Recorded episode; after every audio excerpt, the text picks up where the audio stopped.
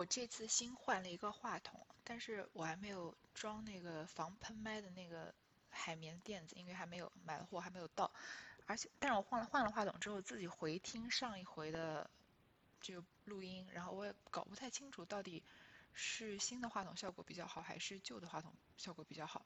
所以各位如果有意见或者认为新的话筒其实不如原来的话，可以告诉我一声，这样我就可以再换回原来的话筒了。好，这个差个题，我们接下来继续读。把个油柿揉搓成一个面团，衣服上全是眼泪鼻涕，并无别语，只骂贾蓉：“孽障种子，和你老子做的好事，我就说不好，使不得。”凤姐儿听说，哭着，两手扳着尤氏的脸，紧对相问道。你发昏了？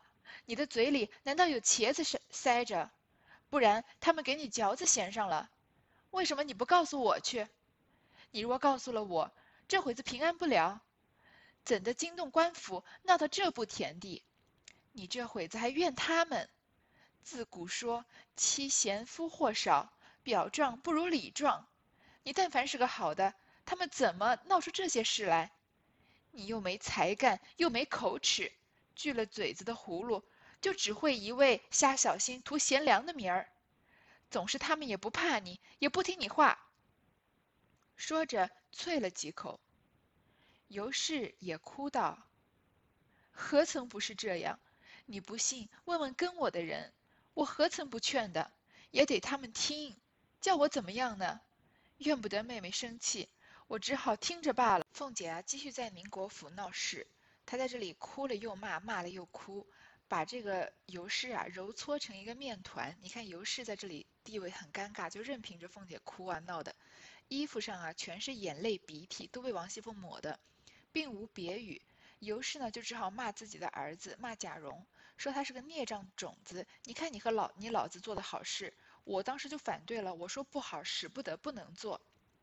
凤姐听他说啊，就哭着，两手扳着尤氏的脸，紧对相问道：“就贴在他脸上问他，说你发昏了？你的嘴里难道有茄子塞着？你嘴被堵住了吗？说的挺难听的，不然他们给你嚼子衔上了，就是像之前以前绑古代绑那种马，不是要把马的嘴巴上面上一个嚼子吗？这样它这个马嘴就不会乱吃东西乱动。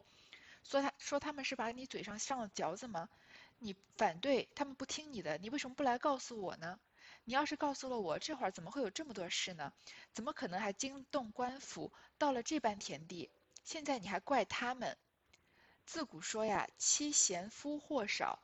表状不如里状，就是说你当妻子的本来就是应该做一个贤妻，帮衬丈夫。如果你贤良的话，你丈夫和你儿子怎么会干出这种无法无天的事呢？因为王熙凤也不太好直接指着就是骂，呃贾珍或者贾蓉，因为毕竟是贾家的男主人，所以骂尤氏他是比较有立场的，因为他们是一个地位，都是贾家的媳妇儿嘛。说你但凡是个好的，他们怎么能闹出这些事来？这个已经算是指着人脸骂了，就骂得很难听了。但凡是一个稍微有点气性的女女女人，像尤三姐这样的，就拍起桌子来要跟王熙凤对骂了。他说，而且你看后面讲的更难听，有点侮辱人。说你又没才干，又没口齿，你吧又没有能力，又不会说话，就等于是把她一个做人嫁进嫁作为一个媳妇儿嫁进贾家的这个做人的意义全部给否定了。像个锯了嘴子的葫芦，因为我们都说闷葫芦就是不太爱说话的人嘛。锯了嘴的葫芦，你想连唯一的出口都没有了，那就是一句话都不愿意说了。你平常不愿意说话，就只一味瞎小心图贤良的名儿，你就只想外面给你一个贤良淑德的名声，所以你其实什么事情都不管，看到了也不说，呃，就是就是就等于说为了一个贤良的名声吧，逃避作为一个妻子该有的责任。总是他们也不怕你，也不听你话。说着啐了几口。好，这话说的王熙凤讲尤氏这一阵子，这一段话说的很难听，而且就是，呃，不仅是辱骂，也是非常，也是对一个人的这个呃能力做这个全面的否定，把也是算是一个非常的贬低吧。所以我刚刚说稍微有点气性的人，就是要反驳几句，就是不仅即使不拍起桌子来骂，嘴上这个也是要稍微反驳的，说一码归一码，这个这件事情也许我们是做错了，我没有跟你说，但是你不至于要贬低我到这种地步，说我能力也不行，又没有口齿，对吧？但是尤氏不是，你看你可以看得出尤氏在性格上面是一个多么懦弱的人。上一次我们看到尤氏这么懦弱，是在这个赖大被呃不是赖大，就是尤大吧，被绑走，然后在外面喊着说什么你们贾家什么脏。东西脏的事情我不知道，这个爬灰的爬灰，养小叔子的养小叔子，对吧？尤氏就说啊，当听不见算了。那王熙凤当时的立场就是要把他赶出去，对吧？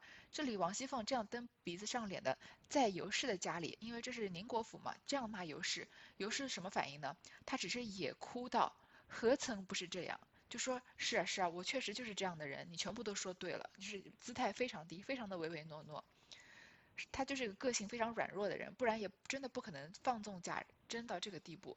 所以虽然王熙凤现在是在生气，然后是在这个骂人的话，但是他说的绝对是不无道理的。说你不信，问问跟我的人，我何曾不劝的，也得他们听。我劝了他们不听，那叫我怎么样呢？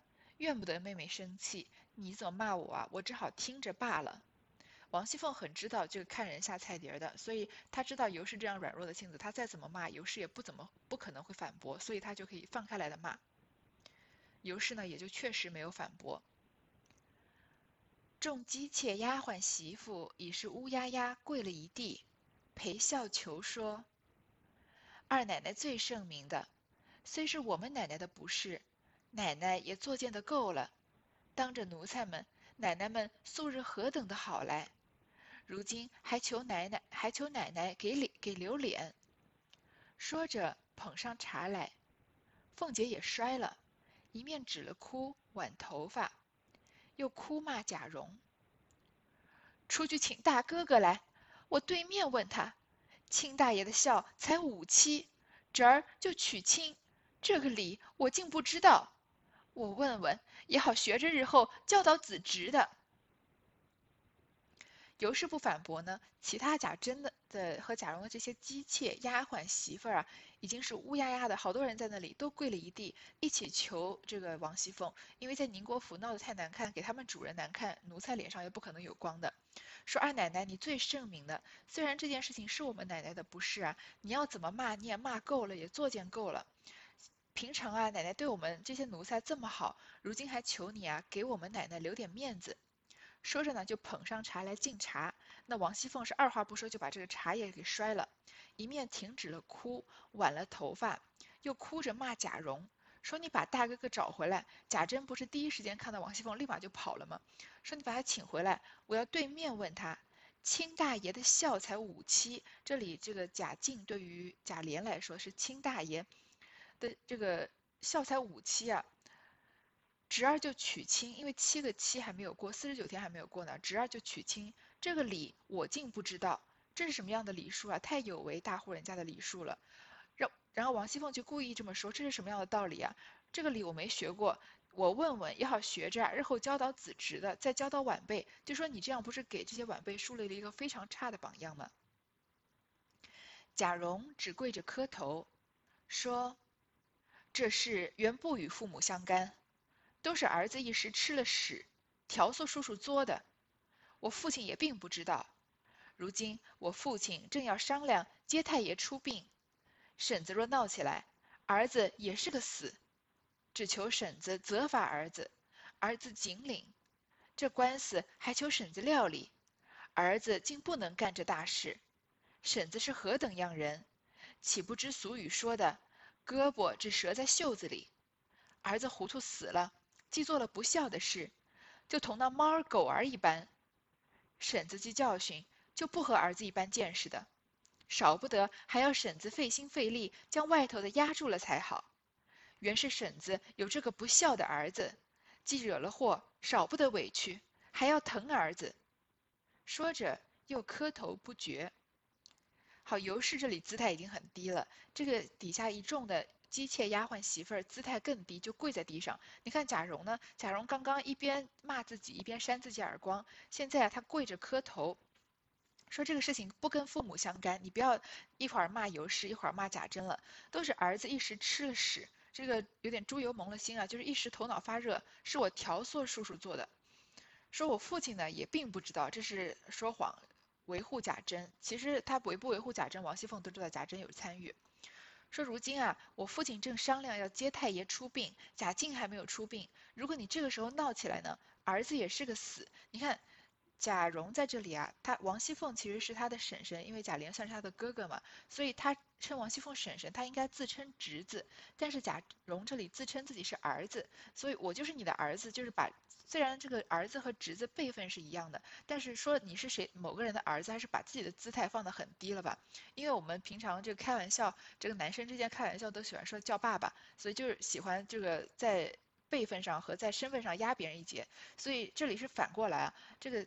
贾蓉叫王熙凤婶子，叫自己是儿子，自称儿子就是把自己的姿态放得更低，说我也是个死，只求婶子你责罚儿子，儿子谨领。而且对了，这里还有一个事情，就是因为尤氏不是他的亲生母亲，如果你的亲生母亲在旁边，就因为尤氏在当场嘛，如果尤氏是亲生母亲在旁边的话，你对着自己的婶子自称儿子，那是对自己的母亲不敬。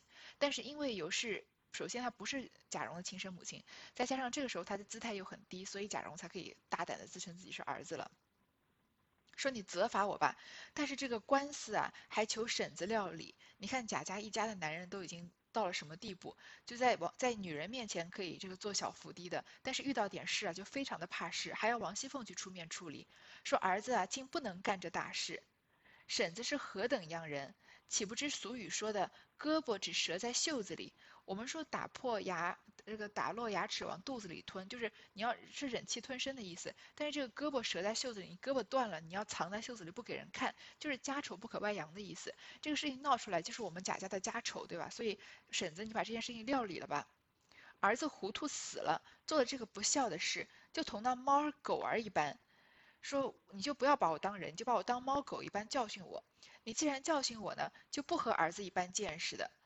少不得还是要婶子费心费力将外头的压住了才好。王熙凤前面不是说自己偷了王夫人五百两银子去打点吗？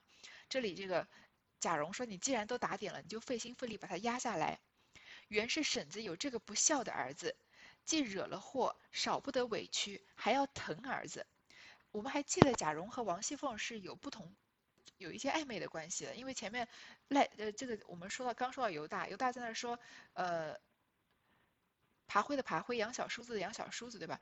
那个啊，不是犹大，犹大是耶稣的那个交大交大。这个交大说爬灰的爬灰，养小叔子的养小叔子。这养小叔子说的就是王熙凤，对吧？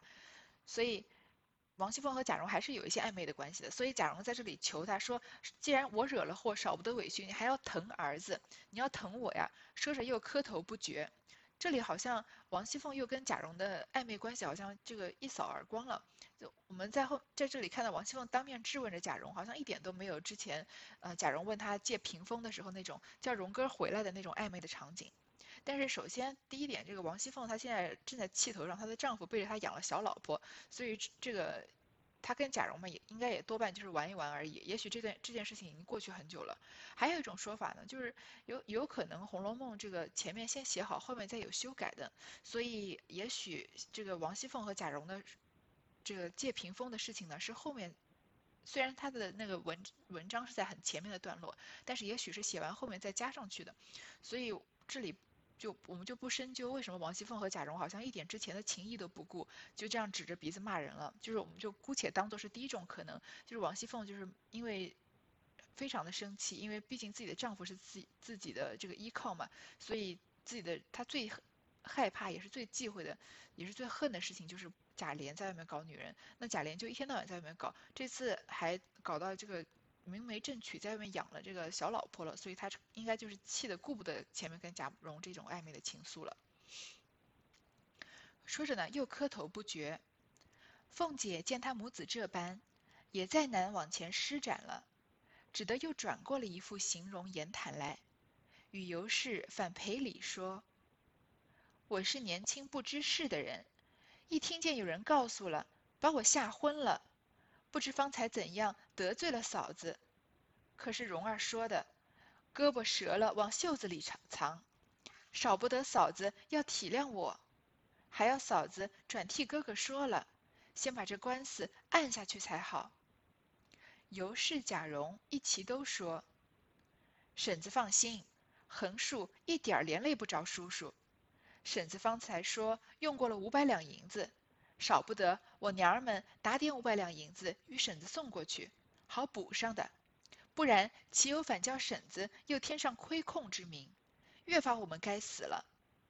但还有一件。”老太太、太太们跟前，婶子还要周全方便，别提这些话方好。王熙凤看他母子姿态都这么低，自己再一味的撒泼大闹啊，也不是办法，就很难再往前施展了。我们说伸手也不打笑脸人，他们两个人都已经把姿态放得这么低了，王熙凤也不好继续这个耍撒泼。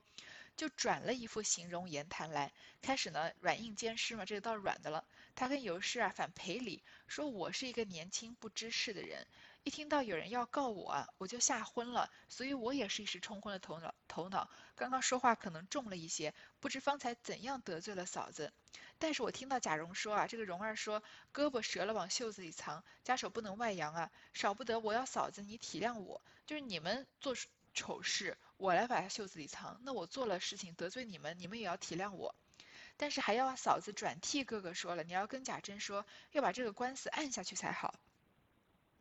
尤氏和贾蓉呢，一齐都说说婶子放心，横竖一点儿连累不着叔叔。这个什么事情啊，连累不到这个贾琏那里去。刚才刚刚婶子你不是说用了五百两银子吗？就是王熙凤在生气的时候还。想着自己的利益，说自己多花了五百花了五百两，其实花了三百两的事情，说少不得我娘儿们打点五百两银子给婶子送过去。宁宁国府前面已经是这个两千两拿不出来了，就是一时间不能很快拿出来了，还要跟贾琏借的，对吧？这会儿就要又因为这件事情要拿五百两出去来贴补王熙凤。当然这是贾家人自己贴补贾家人，所以这个也并没有什么人真的真正的赚到钱，对吧？这真正赚到钱的也就是。呃，这个督察院那边收了王熙凤三百两，又收了这个贾府两百，这个贾蓉两百两。这会儿贾蓉要给五百两给王熙凤去，不然呢，怎么能让婶子又添上亏空之名呢？越发我们该死了。但是王熙凤啊，你在老太太太太跟前啊，要替我们周全方便，不要提这些话，千万不要说这个国孝家孝期间我们挑唆着贾琏娶妻子。凤姐儿又冷笑道。你们饶压着我的头干了事，这会子反哄着我替你们周全。我虽然是个呆子，也呆不到如此。嫂子的兄弟是我的丈夫，嫂子既怕他绝后，我岂不更比嫂子更怕绝后？嫂子的令妹就是我的妹子一样。我一听见这话，连夜喜欢的连觉也睡不成，赶着传人收拾了屋子，就要接进来同住。倒是奴才小人的见识，他们倒说，奶奶太好性了。若是我们的主意，先回了老太太太太，看是怎样，再收拾房子去接也不迟。我听了这话，叫我要打要骂的，才不言语。谁知偏不称我的意，偏打我的嘴。半空里又跑出一个张华来告了一状，我听见了，吓得两夜没合合眼儿。又不敢声张，只得求人去打听这张华是什么人，这样大胆子。打听了两日，谁知是个无赖的花子。我年轻不知事，反笑了，说：“他告什么？”倒是小子们说：“原是二奶奶许了他的，他如今正是急的时候，冻死饿死也是个死。现在有这个理，他抓着，纵然死了。”死的倒比冻死饿死还值些，怎么怨得他告呢？这事原是爷做的太急了，国孝一层罪，家孝一层罪，背着父母私娶一层罪，停妻再娶一层罪。俗语说：“听着一声寡，敢把皇帝拉下马。”他穷疯了的人，什么事做不出来？况且他又拿着这满礼，不告等请不成？嫂子说。我便是个韩信张良，听了这话，也把智谋吓回去了。你兄弟又不在家，又没个商议，少不得拿钱去垫补。谁知越使钱，越被人拿出了刀把，越发来讹。我是耗子尾上长疮，多少脓血儿，所以又急又气，少不得来找嫂子。凤姐啊，又冷笑道：“她这个态度啊，真是一转一波三折。一开始是大哭大闹，后面是拉着手跟跟他示好，这会儿又冷笑，说你们饶压着我的头干事儿，这会儿让我替你们周全，让我替你们掩盖。虽然我是个呆子，我这个人啊，虽然傻吧，但也不至于这么傻。嫂子的兄弟是我的丈夫，你说的这个人啊，是我的丈夫。你既然怕他绝后，我不是比嫂子更怕他绝后吗？当然这也是假话了。”说你的妹妹就跟我的妹子一样，所以我听到他娶了尤二姐啊，我特别高兴，连觉也睡不成。他当然是觉也睡不成，但绝对不是喜欢的连觉也睡不成，是气的觉也睡不成了。赶着传人收拾屋子啊，进来同住，说我身边的奴才他们小人见识，说啊奶奶太好性了，你这个人也太好欺负了。若是我们的主意啊，应该你先去回贾母，回王夫人看看怎么样，再去收拾房子。我听了这个话，叫我要打要骂，要打这些奴才们，他们才不愿意说话，才不敢再多说话。谁知道啊，偏不趁我的意，打我的嘴就打了我的脸啊！突然之间跑出一个张华来，我就吓得两夜没合合眼儿。好了，我们已经不用深究王熙凤有多多少句是假话了，因为每一句话都是假的，对吧？因为这个张华就是王熙凤找来告的，说又不敢声张，所以只好偷偷找人去打听张华是什么人，这么大胆子。打听了两天啊，才知道原来张华他是个无赖，是个叫花子。那我当时年轻，我我现在我年轻不懂事，我就说他告什么？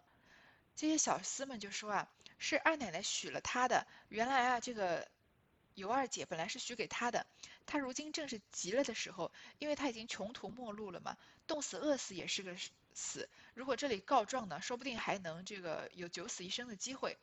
即使是死了，那也比冻死饿死值得一些。说这个事情啊，是我们我们爷就是贾琏做的太急了，这个国孝家孝都是罪名，而且背着父母私娶，停妻再娶都是罪名。所以说啊，俗语说拼着一身剐，敢把皇帝拉下马。这个贾琏有四重罪名在身，那个张华呢又是穷途末路的人，所以他就是拼死一搏。他连这个不怕死的人就是最可怕的，对吧？连皇帝都敢都敢拉下马，他穷疯了的人，什么事情做不出来啊？而且他有这么多道理，这个理在他这边不告，难道等请不成？还等着请人告他，请人让他告吗？结果他确实是等着请了，对吧？确实是王熙凤请他告的。然后继续说啊，嫂子说啊，我便是个韩信张良，我听这个话也把智谋吓回去了。我再怎么聪明，韩信张良，我们前面都提过了，这个汉初三杰就是韩信、张良和萧何，都是很有智谋的人，不深说他们是的背景了。说，就是我再怎么聪明，我也被吓得这个没有没了主意了。你兄弟又不在家，贾琏不是还在出差吗？又没个商议，所以我少不得拿钱去垫补。谁知道越使钱啊，越被人拿住了刀把，越发来讹钱。说这个张华又要拿来讹钱。我是耗子尾上长疮，多少脓血儿。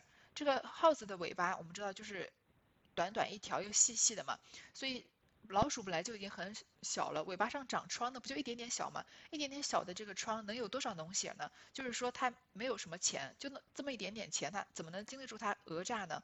所以又急又气，少不得来找嫂子。这里又把话题转到钱上面来了。尤氏、贾蓉不等说完，都说不必操心，自然要料理的。贾蓉又道：“那张华不过是穷急。”故舍了命才告，咱们如今想了一法儿，竟许他些银子，只叫他应了妄告不实之罪。咱们替他打点完了官司，他出来时再给他些个银子就完了。凤姐笑道：“好孩子，怨不得你顾一不顾二，做出这些事来。原来你竟糊涂。若你说的这话，他暂且依了，且打出官司来，又得了银子。”眼前自然了事，这个人既是无赖之徒，银子到手一旦光了，他又寻事故讹诈。倘又叨登起来这事，咱们虽不怕，也终担心，搁不住他说，既没毛病，为什么反给我银子？终究是不了之局。尤氏和贾蓉啊，没等王熙凤把这个钱的事情说完，就说不用操心，自然是要料理的。那贾蓉又说呢，这个张华啊，他只不过不过是穷极了，所以舍了命才告。我现在有一个办法，不如我们就给他点钱嘛，就是让他把这个告给撤销掉，说他让他应了妄告不实之罪，然后呢再替他打点完了这个官司，让他短短的进去坐一趟牢，然后呢出来的时候再给他点点银子就完了。贾蓉这个办法呢没什么好办法，就是拿钱堵他嘴嘛。凤姐就说啊，怪不得你顾一不顾二，做出这些糊涂事情来。你说这个话，如果他我们现在给他钱，他答应了，那他把钱花完了之后，再寻事情再来讹诈我们的钱怎么办呢？而且我们虽然不怕，但是也担心，搁不住他说啊，既然没毛病，为什么给我银子？就是我们给他钱又加了一桩罪名了，终究是不了之局，这个事情啊没有一个结果。所以王熙凤这个话说的就很明确了，这个不了之局嘛，就要把它了断。那怎么了断呢？就是要让张华彻底的彻底的闭闭嘴才可以，对吧？贾蓉原是个明白人，听如此一说，便笑道：“我还有个主意，来世是非人，去世是非者，这事还得还得我了才好。如今我进去问张华个主意，或是他定要人。”或是他愿意了事得钱再娶，他若说一定要人，少不得我去劝我二姨，叫他出来人嫁他去；若说要钱，我们这里少不得给他。凤姐忙道：“虽如此说，我断舍不得你姨娘出去，我也断不肯使她去。好侄儿，你若疼我，只能可多给他钱为是。”贾蓉深知。凤姐口虽如此，心却是巴不得只要本人出来，她却做贤良人，如今怎说怎依？贾蓉一听啊，这个是不了之局，很明白凤姐是什么意思。听她这么一说啊，就笑道：“说我还有个主意，来是是非人，去是是非者，就是说谁惹的是非，还要谁来了结，也就是解铃还须系铃人的意思。说这个事情啊，还是我了才好，因为是我起的事情嘛，还是要我去了结。”如今呢，我去问问张华，他看他是要人呢，还是要钱？如果他要人呢，我们就只好就去劝尤二姐，让她离开贾府，还是嫁给张华。如果张华要钱呢，我们就少不得给他。凤姐就赶快说啊，虽然这么说，但是我肯定舍不得你姨娘出去，我不能让尤二姐走，她要跟我在一起这里伺候贾琏，这是太违心的话了。我们什么大家都知道是假的，贾蓉也知道是假的。说好侄儿，你若疼我啊，就多给他钱为是。贾蓉，贾蓉呢，就跟我们一样，也不是那么傻的人，所以他知道凤姐虽然嘴巴上这么说啊，但是心里面恨不得让这个尤二姐赶快出来，离开贾琏，去嫁给张华的，这样他可以做个，呃，就是独霸贾琏嘛，还可以得个贤良的名声。但是现在这会儿呢，凤姐怎么说他就怎么依，也不可能反驳，说哎呦你骗人的嘛，我看你恨不得就让尤二姐走呢，不可能的。凤姐欢喜了，又说外头好处了。家里终究怎么样？你也同我过去回明才是。尤氏又慌了，拉凤姐讨主意，如何撒谎才好？凤姐冷笑道：“既没这本事，谁叫你干这事了？这会子又这个腔儿，我又看不上。待要不出个主意，我又是个心慈面软的人，平人搓弄我，我还是一片痴心。”说不得让我硬起来，如今你们只别露面，我只领了你妹妹去与老太太太太们磕头，只说原系你妹妹，我看上了很好，正因我不大生长，原说买两个人放在屋里的，今既见你妹妹很好，而又是亲上做亲的，我愿意娶来做二房，皆因家中父母姊妹亲近一概死了，日子又艰难，不能度日。若等百日之后，无奈无家无业，实难等的。我的主意接了进来，已经厢房收拾了出来，暂且住着，等满了福再圆房。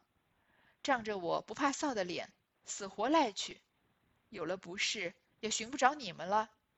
你们母子想想，可使的。好，王熙凤高兴了，说行，这样堵上张华的嘴了，让尤二姐要么就出去，要么就给他钱嘛。然后又说：“那这个官司官司的事情了结了，家里怎么样呢？我老太太和太太还不知道呢。你还是要跟我去回明才是。”就拉着尤氏，尤氏又慌了，她又不知道该怎么办，她就让凤姐啊想个主意撒谎。凤姐啊就冷笑道：“说既然没这个本事，还干这种事，你做了这么大的错事，又没有本事了结，那你一开始就不应该干这个事情啊。这会儿又这个腔调，我真是看不上你们。”这个态度非常居高临下，说这样吧，我就出这个主意。我为什么给你出这个主意呢？因为我是个心慈面软的人，我任凭别人搓弄我，我还是一片痴心。这完全跟王熙凤是相反的人。说不如这样吧，这件事情我就硬起来。